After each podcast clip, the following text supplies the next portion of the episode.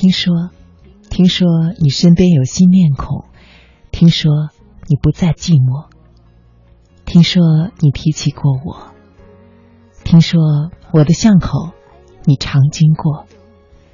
今天打开节目的这首歌是刘若英的《听说》。老朋友你好，这里是青青草有约，今天是二零一六年的六月八号，星期三，时间呢是晚上十点零三分十六秒。今天是高考的第二天，有很多人在今天这一天都结束了考试，祝福你们。而对于还有明天英文考试的同学呢，也是同样的祝福你们，明天也能够成功。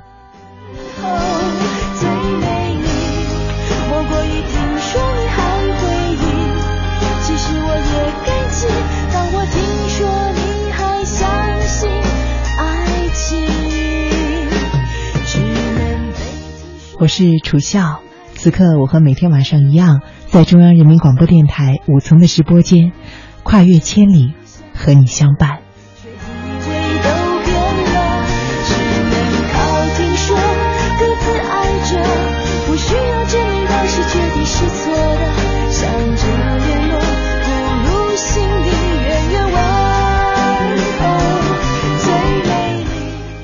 今天选了这一首《听说》来打开今天的节目。开头的时候，这首歌里说：“听说你曾回来过。”而我今天想问的问题是：你有没有听说过当年你们班里的第一名？他去了哪里？在做什么呢？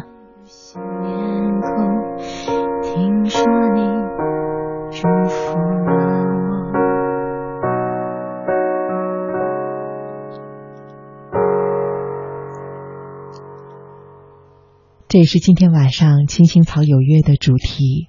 主题呢很简单，和我们每一个人都有关联。可能你也有那样的记忆。这个主题就是第一名。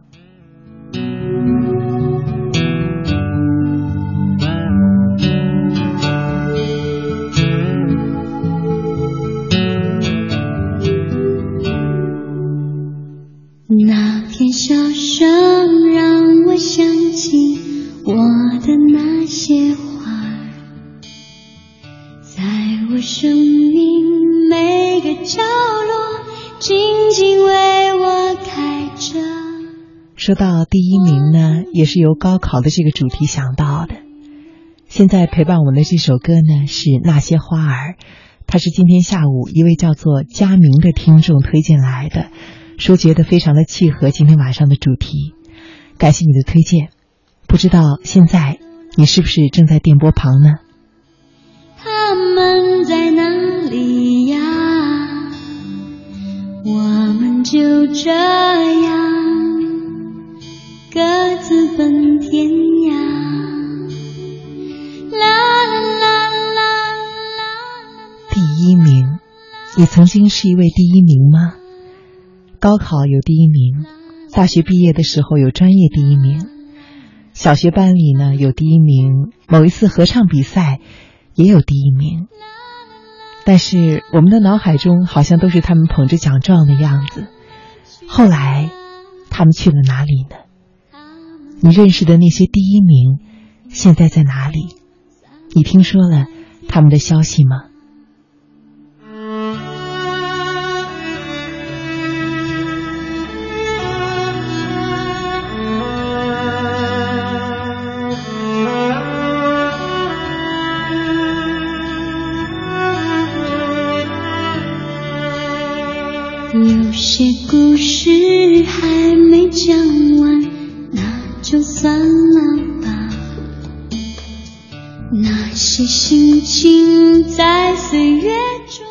今天的南丁齐齐格，你好，嗯，你曾经是一个第一名，我看到了。你说我好怀念当第一名的日子呀。小时候上学在大队小学，我的皮肤黑黑的，可能没有人看得出来我能考第一名吧。记得那个时候每考一次第一名，父母都会给我十块钱作为奖励，只是我从来没有把那份奖金握在手里花过。反而是父母为了供我们姊妹四个念书，把家里的钱花完了。各自奔天涯。啦啦啦啦啦啦啦。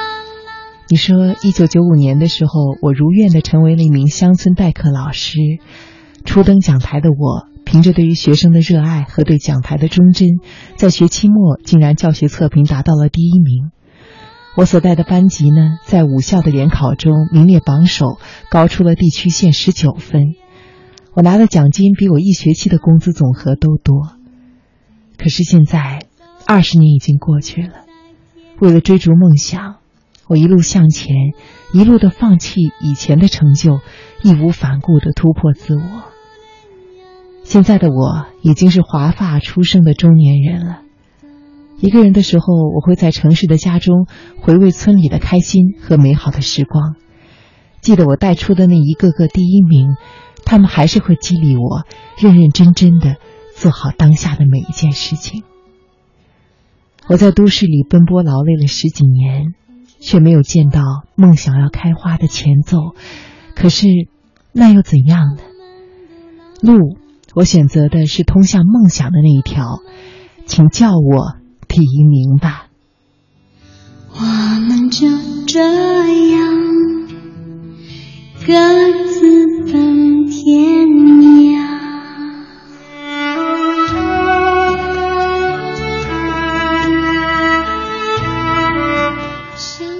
此时此刻，我想对南丁奇奇格说：“学霸第一名，你好，向你致敬。”当然，对于第一名的理解啊，很多人呢都有不同的想法。比如说呢，我看到今天下午四点四十三分的时候啊，交分你好，你留言说呢，有第一名就有倒数第一名。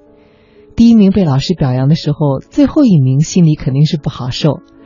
老师批评完，再到父母，严重的时候还要挨打，我是挺怕的。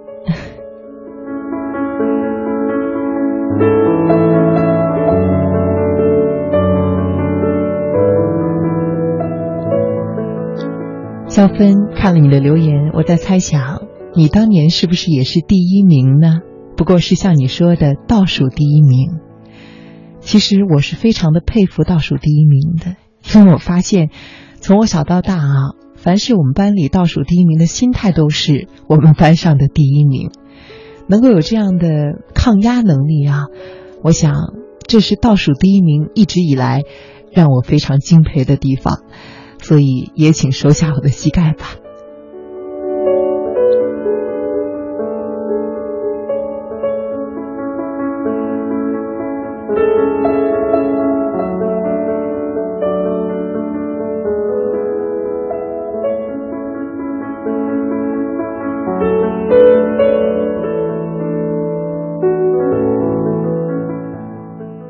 今天下午四点三十七分的时候。只怪微风不温柔。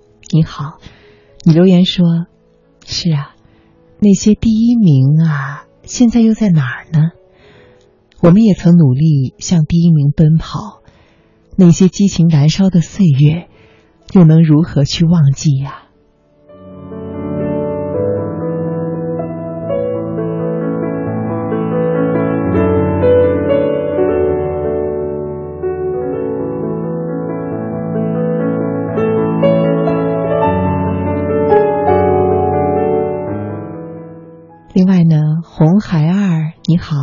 也是我们的一位老朋友了。你留言说，背书、演讲、默写单词、作文大赛、打羽毛球、跑步，参加过这些活动和考试。从记事起到现在，脑海中我确实没有得过第一。其实我对自己做了一切，心里准备想是拿第一的，但是最后成绩出来却不理想了。感觉好失望啊，然后呢，默默对自己说：“友谊第一，比赛第二。”其实到了真正拿奖品的时候，也在想，第一、第二呢，并不是那么重要的，努力了就好。考试成绩也是一样，高中有一次期中考试，我考了一个第二名，老师呢叫我写学习心得，那个时候我有点懒，我就写了认真对待考试，集中精力听课。简单到被老师批评，印象深刻的就是这件事情了。我觉得凡事做到问心无愧就好。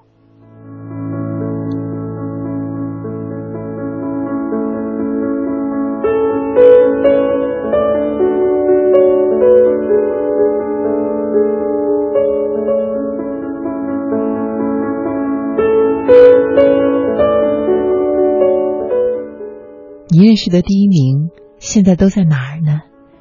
这是今天晚上青青草有约的话题，一个足以勾起你我回忆的话题。如果你有任何的想法，有任何想对我说的，或者是想分享给电波前其他朋友的话，你都可以第一时间的写消息给我。你发送微信给青青草有约的微信公众平台就可以了。你可以发送图片，也可以发送文字，但是语音呢，我是收不到的。我在这边期待着你的消息，电脑就在我的面前，我会第一时间看到你的留言。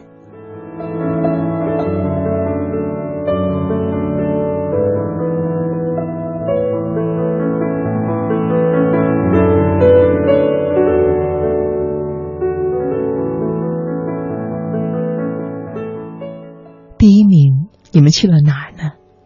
皮卡丘他说：“我记得小学的时候，班长的成绩是一直都是第一的。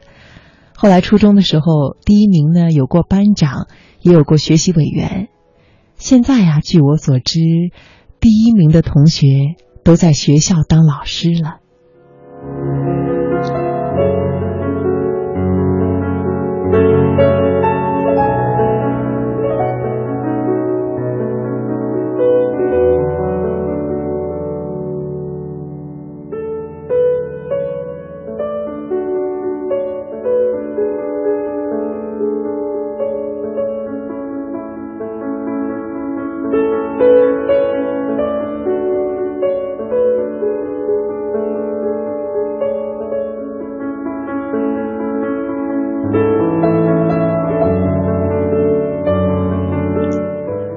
看到皮卡丘的这个留言啊，又想起刚刚念的南丁奇奇格你的留言。我想，皮卡丘你说的当年班上的第一名，现在在当当老师啊，他们呢，应该正是在忙着培养更多的第一名吧。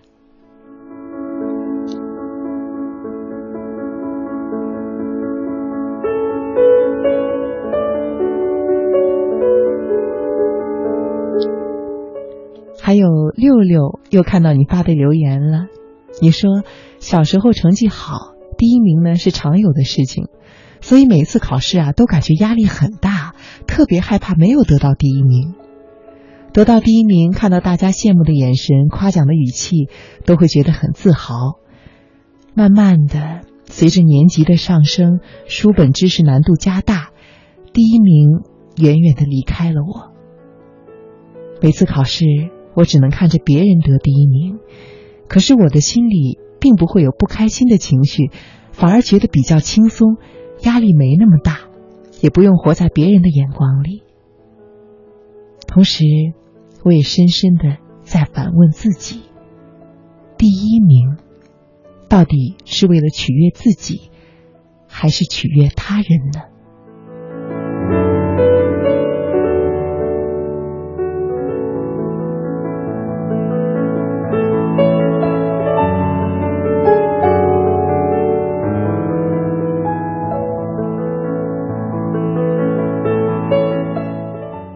我看了你的留言，也特别有感触。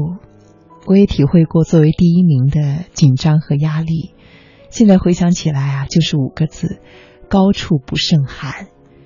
你说的害怕每一次做不了第一名的恐惧，我也是深有体会。所以其实第一名也挺不容易的。另外呢，看到曹传真他发来一条留言说：“楚笑你好，今天呢是高考的第二天了。”祝所有的考生都能够领到自己喜欢大学的录取通知书。在我心里呀，第一名呢，唯有我爷爷了。他是一生靠江湖吃饭的，他是一名厨师，在家乡方圆的几十公里，不管是做红白事，都会请他去。所以他在我的心中永远是第一名。他不认识字，想让我读个大学，哈。可惜了。我现在每年清明都不敢回家。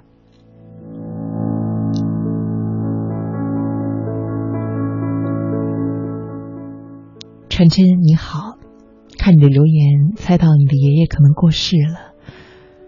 嗯，首先感谢你对所有的今天参加高考的考生的祝福，这也是我想送给所有考生的祝福。另外，我想啊，就像你对于爷爷的回忆那样，你说在你的心里第一名就是你爷爷了，他也没有经过高考，也没有上大学。所以，如果你以这样的想法来反推你自己的话，我想你在你现在的领域里，同样可以达到未来你的孩子、你的孙子心中的第一名。清明节的时候不敢回家，爷爷会很思念你的呀。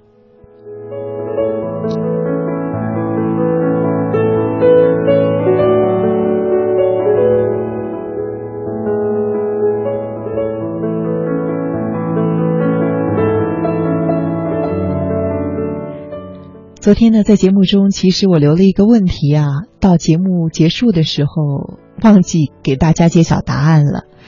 昨天呢，我讲了一个故事，说是有位老人，他在七十多岁的时候啊，才开始种橙子。当时呢，王石去找他，问他说：“你这样种，什么时候才能够看到收成啊？”可是这位老人呢，完全没有听他的话。指着满山的荒山的山坡，跟他说：“你看这边栽的是什么样的橙苗，那边又是什么样的。”当一个七十多岁的老人雄心勃勃的开始种橙子的时候，是不能够不让人感到震撼的。果然，就在最近几年，这位老人种的橙子有了一个响亮的品牌，这个牌子呢，就是以他的姓氏命名的。而这位老人呢，我很有幸啊，和他是同一个姓氏。他究竟是谁呢？今天在节目中，我想和你分享的第一篇文章就是关于一个第一名的。嗯，他应该肯定是一个曾经的第一名。这篇文章的题目是《那个卖猪肉的北大毕业生已经五十岁了，他现在在干嘛呢？》在文章的结尾，你会听到这位老人他的名字的答案。那在这个过程中呢，也欢迎你把你想到的答案第一时间发过来，看一下你有没有答对呢？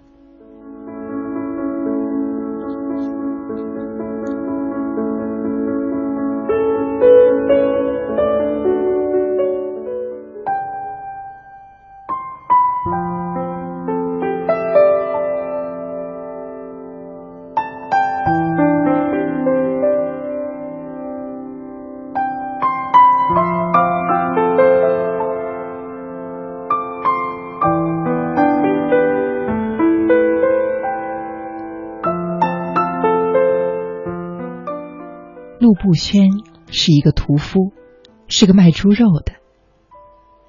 命运并没有给他一帆风顺的人生。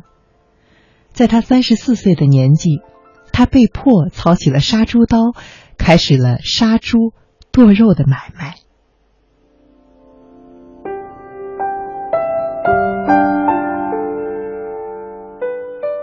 其实，陆步轩也从来没有想过自己会从事屠夫这个行业。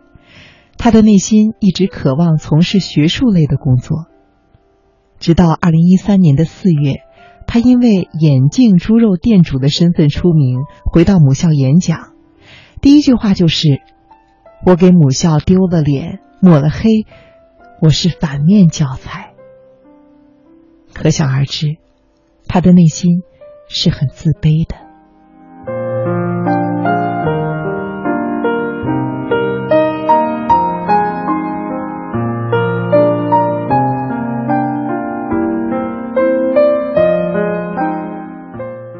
白静曾经对他有一个专访，问他希望自己以后能够做什么。陆步轩说：“现在不敢说，因为命运基本上不掌握在我手里。”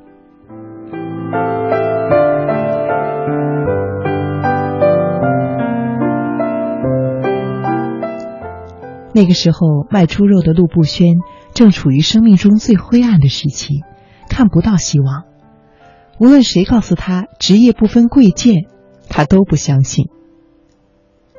北大校长徐志宏说：“北大毕业生卖猪肉并没有什么不好，从事细微工作并不影响这个人有崇高的理想。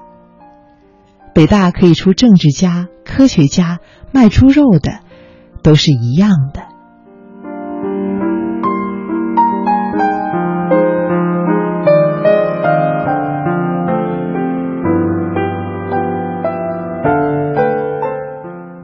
然而，陆步轩并不幸福。那些励志的漂亮话说起来并无意义，因为当屠夫并不需要什么技术含量，一个没有接受过高等教育的人一样可以做。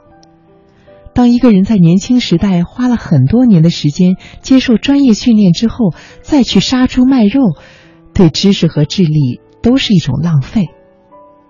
他甚至在书里写。如果认为北大学生卖肉完全正常的话，为什么不在北大开设屠夫系，内设屠宰专业、拔毛专业、剃皮剖骨专业？那样卖起肉来，岂不更专业呀？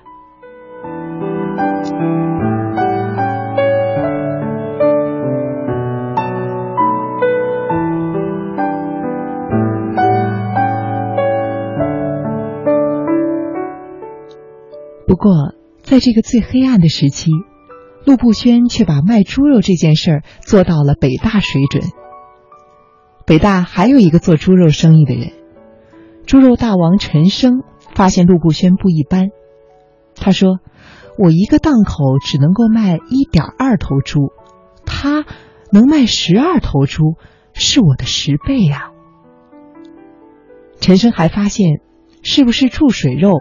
陆步轩眼睛一看，手一摸，立即能够分辨出来，这个猪肉佬真的不一般。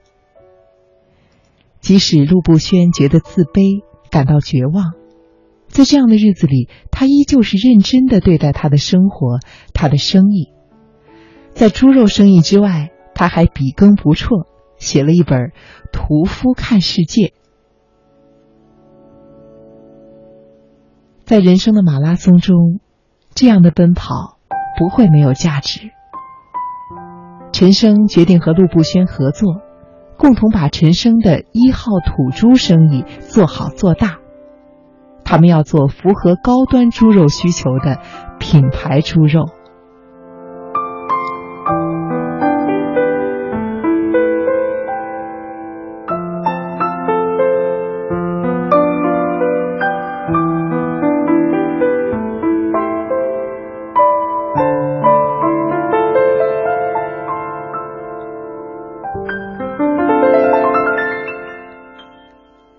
陆步轩凭着自己多年做屠夫的经验，和陈生合伙开办了培训职业屠夫的屠夫学校。他自己编写讲义《猪肉营销学》，并且亲自授课，填补了屠夫专业学校和专业教材的空白。那些命运给他的磨难，非但没有压垮他，反而成了他人生的重要财富，成了他的立生之本。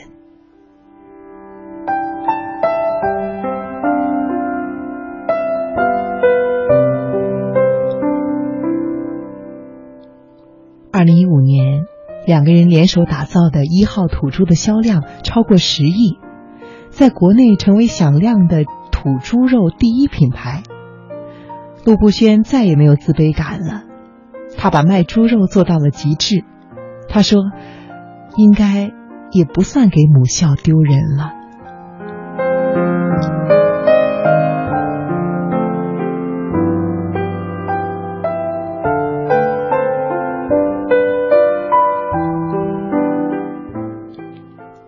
二零一六年，陆步轩又再次起飞，赶上了互联网的大潮。一号土猪登陆天猫，将会成为第一个出栏的面对大众消费者的互联网加猪肉品牌。这一年，陆步轩五十岁，他终于完成了自己的逆袭。已经到了知天命之年的陆步轩自信从容，他想的更多的是抓住互联网时代的机遇。与陆步轩类似的还有褚时健。褚时健在一九九九年被判处无期徒刑，时年已经七十一岁。二零零一年的时候，才因为糖尿病获得了保外就医的机会。但是他拖着病体在荒山开始种橙子。两千零三年的时候，王石去见他，成苗才刚刚栽上去。七十四岁的褚时健跟王石谈着成园的未来，成园挂果是怎样的情况。王石才知道，橙子挂果呀，得等到褚时健八十岁。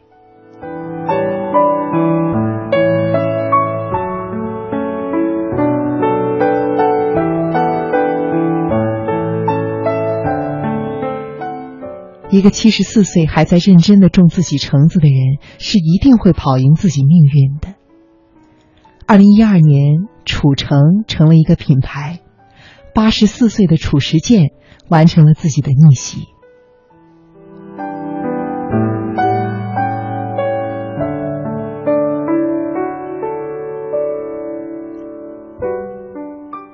或许，就像《老人与海》里面说的那样。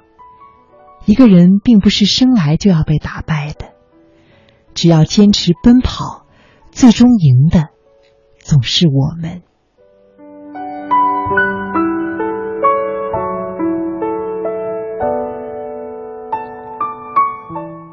陆步轩曾经是第一名吗？肯定是的。他上的学校也是第一名的学校。之后他做了土猪生意，他还是第一名吗？微信上别动我，他说，回忆那个时候啊，我感觉第一名的压力很大。天下呢，他说，在高中第一名对于我来说一直没有机会，但是我的成绩很稳定，一直做第二名，第一名一直在换，庆幸一直当第二。你的心态真好，恭喜你！在半点时段过后呢，继续和你分享。每一天，每一分，每一秒，用独特的视角梳理天下新闻，用质朴的语言品味文化岭南，用动听的音符奏响华美乐章。听新闻，品文化。这里是 FM 八十七点八，一零四点九，AM 一二一五，中央人民广播电台华夏之声。华夏之声、香港之声手机客户端新版上线，全新的界面升级，全方位的听觉感受。这里有最新的港澳新闻，在线点播收听，精品节目欣赏，还有主持人个性化的呈现。华夏之声、香港之声手机客户端，打造新媒体的完美体验。登录各大手机应用商店，搜索“华夏之声”或“香港之声”，就可以免费下载。白雪公主在森林里拼命的跑啊跑啊，终于摆脱了王后的追赶。哎呀，好累呀，先歇会儿。来人呐！来人呐！啊，小白兔，你怎么了？白雪公主，快帮我救救小熊啊！他刚刚吃了几个蘑菇，不一会儿就头晕肚子疼，嗯，怎么办呢？啊，一定是毒蘑菇。快给他喂点温开水，刺激一下他的咽喉，让他吐出来。中毒了？这些蘑菇看上去很普通呀。夏天正是野生蘑菇大量生长的时候，这里边可混着好多毒蘑菇呢，很难分辨，可得小心。啊，哎呀，他吐个不停，会不会脱水呀？我们得尽快弄一杯糖盐水给小熊喝。哪有盐和糖啊？咱们去小矮人家吧，离这不远，森林医生也在那里，跟我来。好，带上毒蘑菇。方便医生开解药。国家应急广播提醒您：有毒蘑菇难分辨，切莫误食损健康。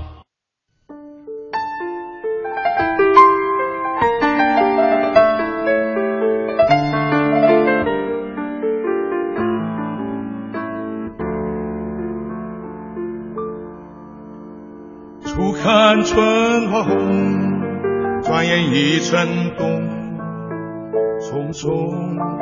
匆匆一年容易又到头，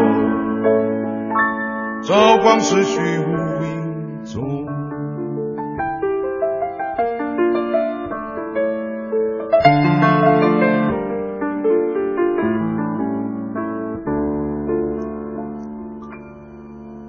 人生本有。老朋友你好，这里是青青草有约。今天是六月八号，星期三，是高考的第二天。不知道电波前的你是不是在今天这一天已经结束了高考，又或是明天还有一场考试呢？无论如何，都祝你取得令你满意的成绩，祝你心想事成。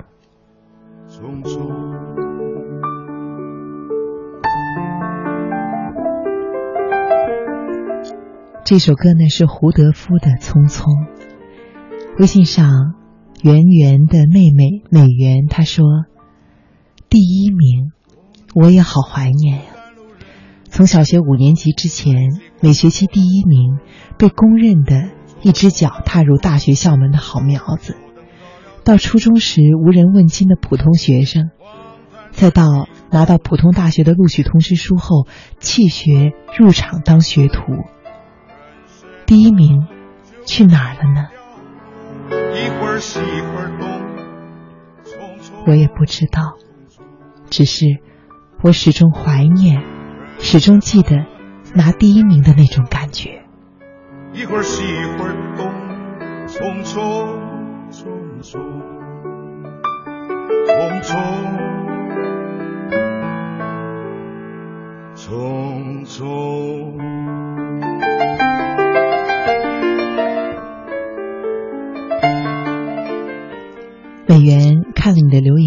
想，第一名或许是不是一种，不只是一种过去的荣耀的记忆，更多的是一种心态呢？是一种上进心呢？如果你还怀念第一名的日子，并不表明你这辈子就再也没有得到第一名的机会了呀。你怀念的第一名的自己，是有上进心的你自己，是你以前的勤奋。是对自己的严苛要求。我想，这样的心态，如果你可以允许的话，我就把它叫做第一名的心态吧。只要你这一颗心还在，我想第一名是不会离你远去的。现在入场当学徒，将来或者你换工作去了别的领域，我相信你还是会有做第一名的机会。这一天不会太远，我对你有信心。你呢？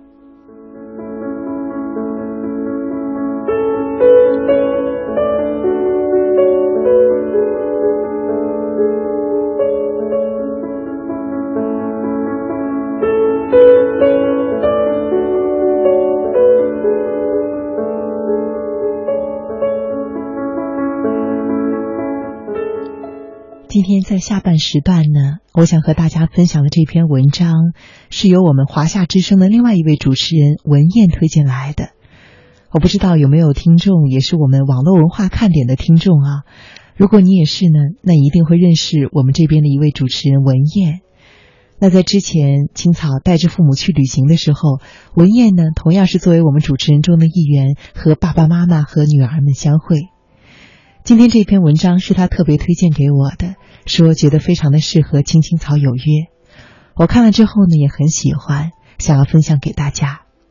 那这篇文章的题目是“同样是女孩，差距为什么这么大？”可是看了这篇文章的内容之后，我想这篇文章不仅适用于女孩，也适用于男孩；不仅适用于女人，也适用于男人。它对于我。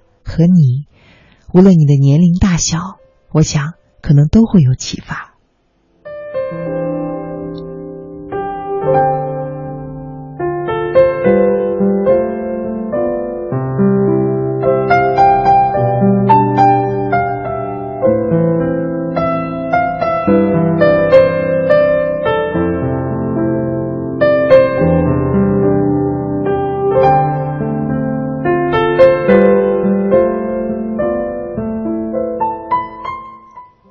我是一名农村出生的女孩，二幺幺大学本科，今年毕业。在大学，我一直努力奋斗，不过呢，不打扮自己，做事情都以省钱为优先。我一直以为这是正确的行为，直到某天，一位新室友的到来，让我开始感觉到迷惑。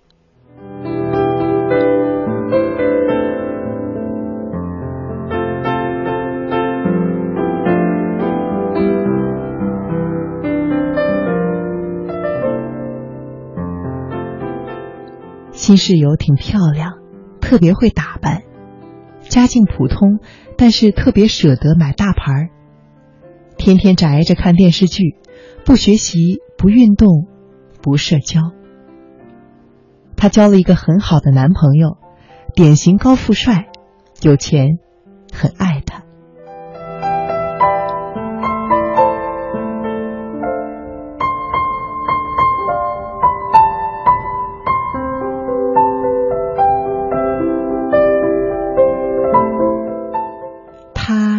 不需要付出什么。当我在饭店里端茶倒水当服务员，只为一天七十块钱的时候，她在朋友圈里发和男朋友吃法国大餐的照片。几次我拼命熬夜读书晕倒的时候，她在睡觉看电视。我当学生干部参加社团活动忙得不可开交，她呢，在各种餐厅享受人生。我一直很努力，比他。努力的多，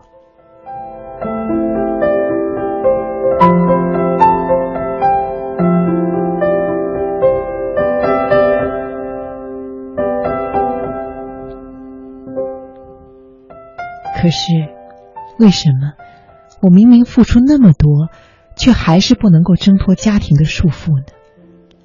人和人之间的区别为什么这么大呢？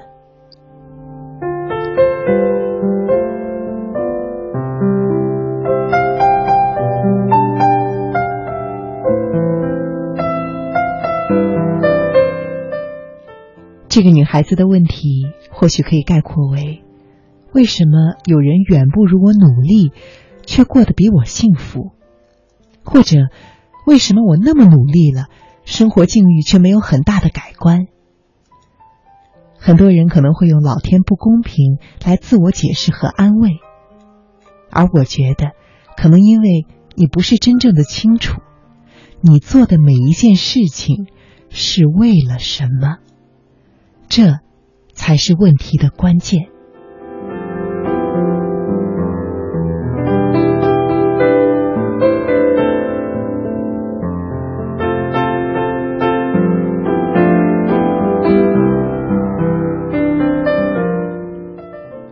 详细点说，首先呢，你容易觉得自己做了正确的事情，而别人在做不正确的事情。因为自己的生长环境或者是过去所受的教育所限，总是觉得自己做了正确的事情，比如努力学习、参加实习，但是却并不明白这些事情为什么正确，以及在什么情况下正确。与此同时，容易觉得别人在做一些不正确的事情，比如热衷化妆、不务正业，然而并不清楚。这些所谓不正确的事情，其实并没有那么邪恶，他们也有自己的效益。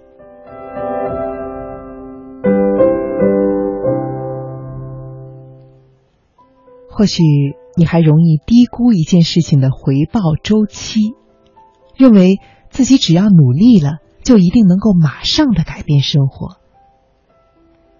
你可能还会产生没有意义的自怜情绪。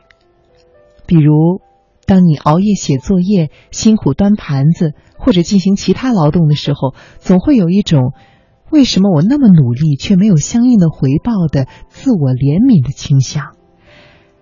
但是，你没有明白，当努力的方向不正确的时候，这些努力常常是毫无意义的。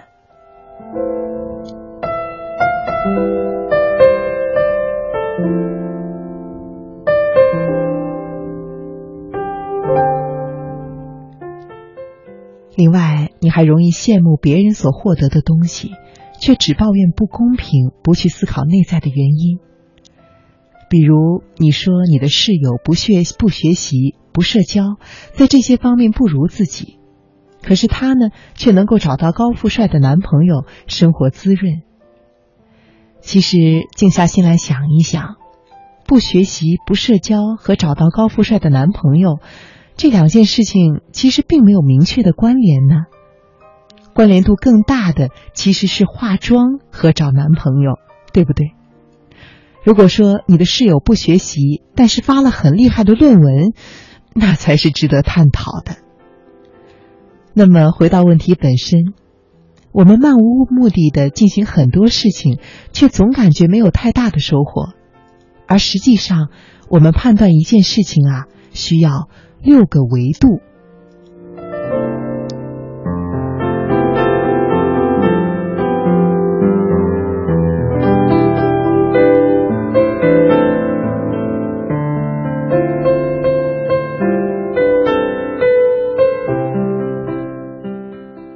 我们要去做一件非日常的事情的时候，就是不是日常那些琐碎的事情的时候，我们都应该对可能获得的东西有一个预期。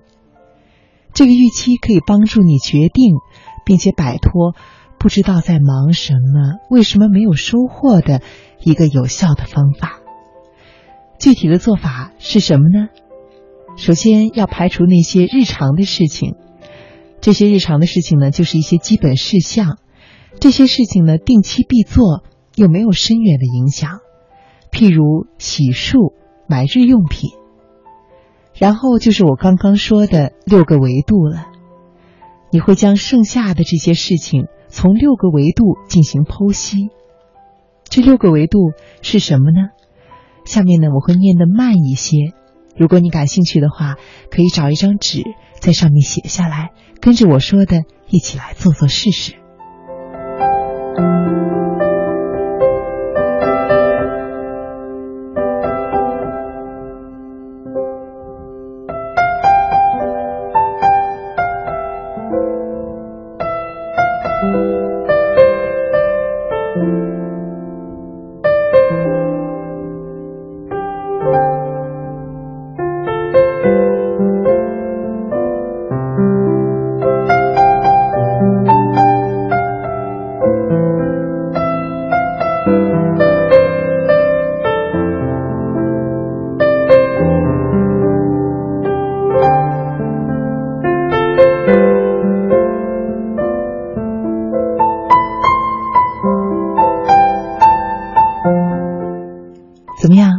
备好了吗？我特意的多留了一些时间。如果你的现在手头上有一张白纸，你可以跟着我的说的方法画一张表。如果没有它也没有关系，因为你的头脑就是一张最好的白纸啊！你可以闭上眼睛，跟着我说的来想象。在你的面前呢，会有这样的一张表格。那它横着的最上面的部分，你可以把它分为这样几个项。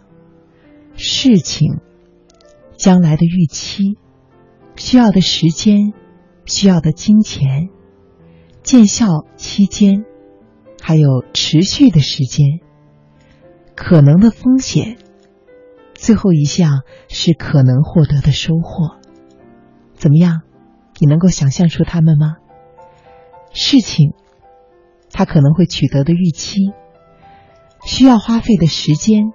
需要投入的金钱，见效是快还是慢？持续的时间，可能的风险，还有可能的收获。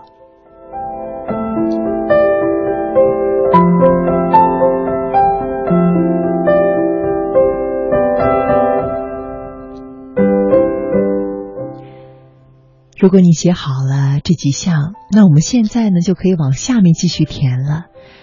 比如说，我们就拿这个女孩子刚刚说的情况来说吧，学好一门课程。她说我花了很多的时间去学好一门课程。那如果是这件事情，该怎么去填刚刚说到的几项呢？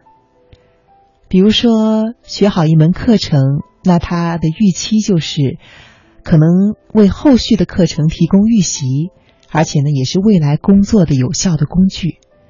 从时间上来说，需要投入比较长的时间；金钱方面呢，可能要求是比较低的。那见效呢，也会更慢一些，但是它的持续时间是很长的。可能的风险，你可以先写一个无，而可能获得的收获呢，是开拓思维。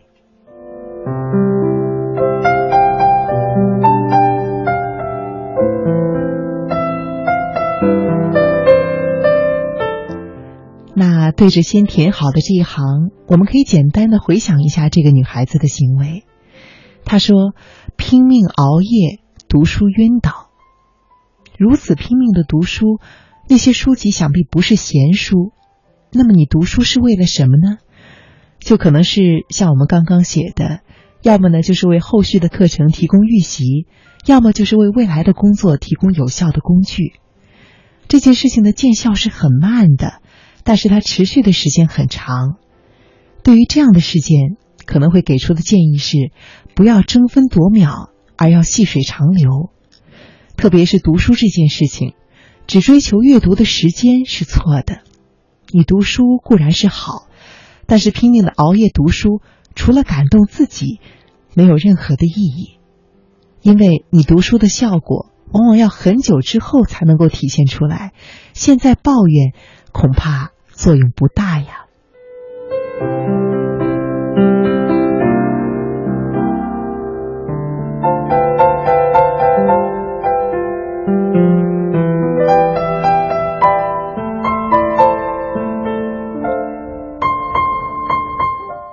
再比如，这个女孩子提到的第二个事情，说她参加社团忙得要命。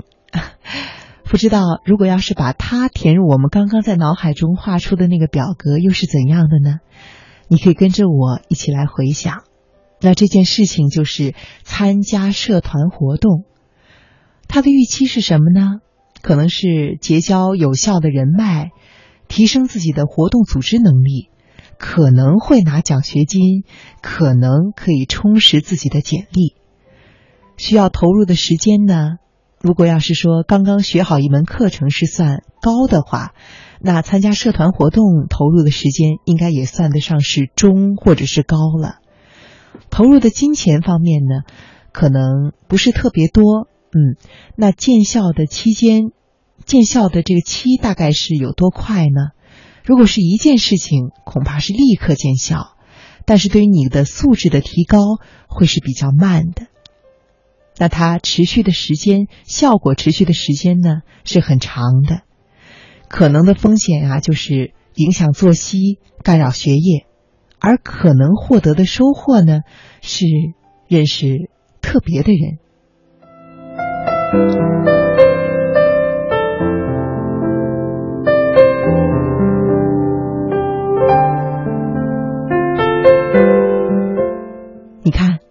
如此繁忙的参加社团是为了什么呢？有很多人在被问到这个问题的时候，当场就愣住了，完全不知道该怎么回答。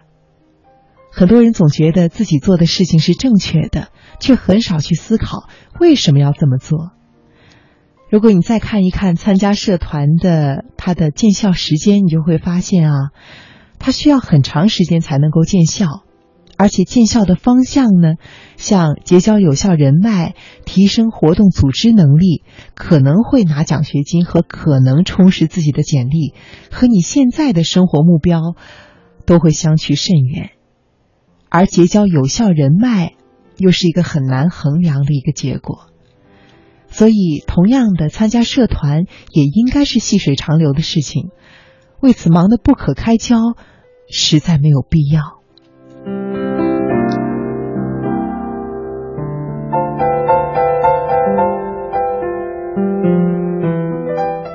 再比如，这个女孩子说到的“万事节俭，从不打扮”，其实不打扮并没有任何的优越感可言，省钱呢也并不是绝对的美德。关键是你不去打扮，省下的时间和金钱是否能够抵消你不打扮的损失？如果你觉得在现阶段打扮会浪费时间和金钱，毫无意义，那自然可以不打扮。但是如果你要是这样想，就不要羡慕打扮好的姑娘因为外貌而吸引了高富帅。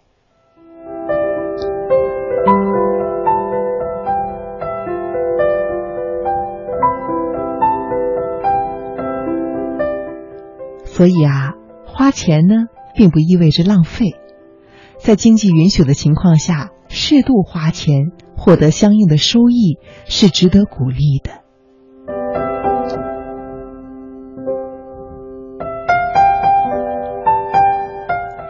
还有这句话：“我在打工，他在秀恩爱。”这个女孩子，想必你是刚刚毕业，为了每天七十块的报酬去当服务员，应该是实习或者是兼职吧。如果把这件事情填在表格中呢，那么当服务员的好处，他的预期是什么呢？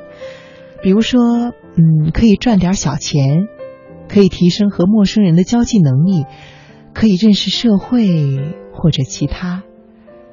不过，当服务员的门槛相对不高，而且重复劳动居多，从长期来看呢，它的效益比较低。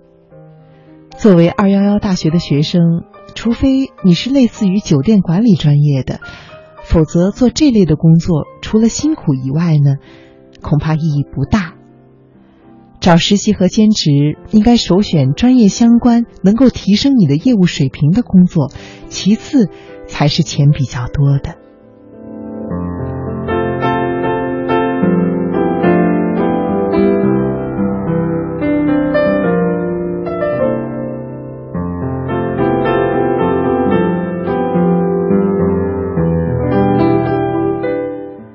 一句话，这个女孩子提到自己的室友在和男朋友吃法国大餐，并且发到朋友圈。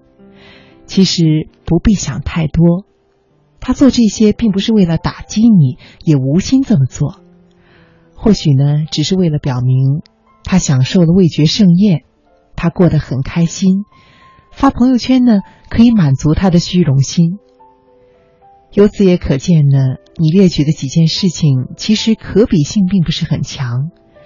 如果你说我在做服务员，他却在民企实习，这才是值得思考的问题呀。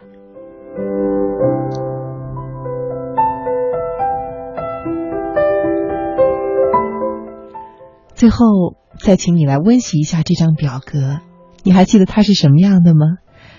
它的上面呢，一共有一二三四五六七八，你可以列八栏。第一栏呢写上事情，第二栏呢写上可能的预期，就是它的效果。第三栏呢是投入的时间，第四栏呢是金钱，第五栏是见效期，快还是慢？第六栏呢是持续的时间，是长是中等是短还是很短？第七栏是可能的风险，比如说参加社团活动的风险呢，就是影响作息和干扰学业；比如说逛街的风险啊，可能是入不敷出、金钱赤字；比如说吃一顿大餐的风险呢，可能是吃的太多让自己长胖。最后一栏呢是可能获得的收获。这张表格可以让你列出它之后，能够比较理性的、清醒的去分析你要做的事情，而不是情绪化的处理。你会分析一件事情的得失，而不是仅仅的纠结于它是否正确。因为小孩子才分对错，大人只看利弊。在做一些事情的时候，你会更加的耐心。你知道有一些事情不会马上见效，所以不会再抱怨。为什么我努力了那么久，我的生活还没有变好？其实是我的生活还没有马上变好。另外，借助这张表呢，你可以了解一件事情的真正的效益和价值。你知道很多事情其实效率很低，至少拼命去做它是意义不大的，从而呢不会仅仅因为辛苦而产生自怜的情绪，而且。你也会分析事物之间的因果关系，你不会再抱怨类似于“为什么我在辛辛苦苦种苹果却没有吃到葡萄”之类的问题。你会更清醒的知道哪一些事情是有关联的。那位老人呢是姓楚，他的名字是褚时健。看到有很多的听众回答出来了。其实你就让七十岁的褚时健去种橘树。后来纠结他为什么没有收到苹果，估计他也会被搞崩溃的吧。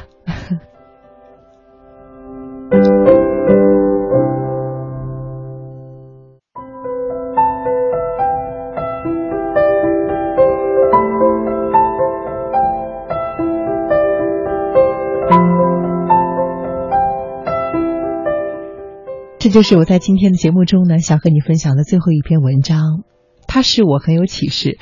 我已经开始用这张表格了，不知道你愿不愿意和我一样试一试啊？微信上飞得更高，他说我在学习中呢一直都是第三名，但是我在工作中连续五年都是第一名。对于我来说，学习其实已经成为回忆啦。努力奋斗，为美好的明天加油。明天就是端午节啦，祝愿所有的新朋友、老朋友身体健康，家庭幸福。是的。祝福你，祝贺你在工作中的第一名。我也想祝明天能够放假的朋友，端午节快乐，阖家幸福。祝你能够吃到粽子，不知道会是什么馅儿的呢？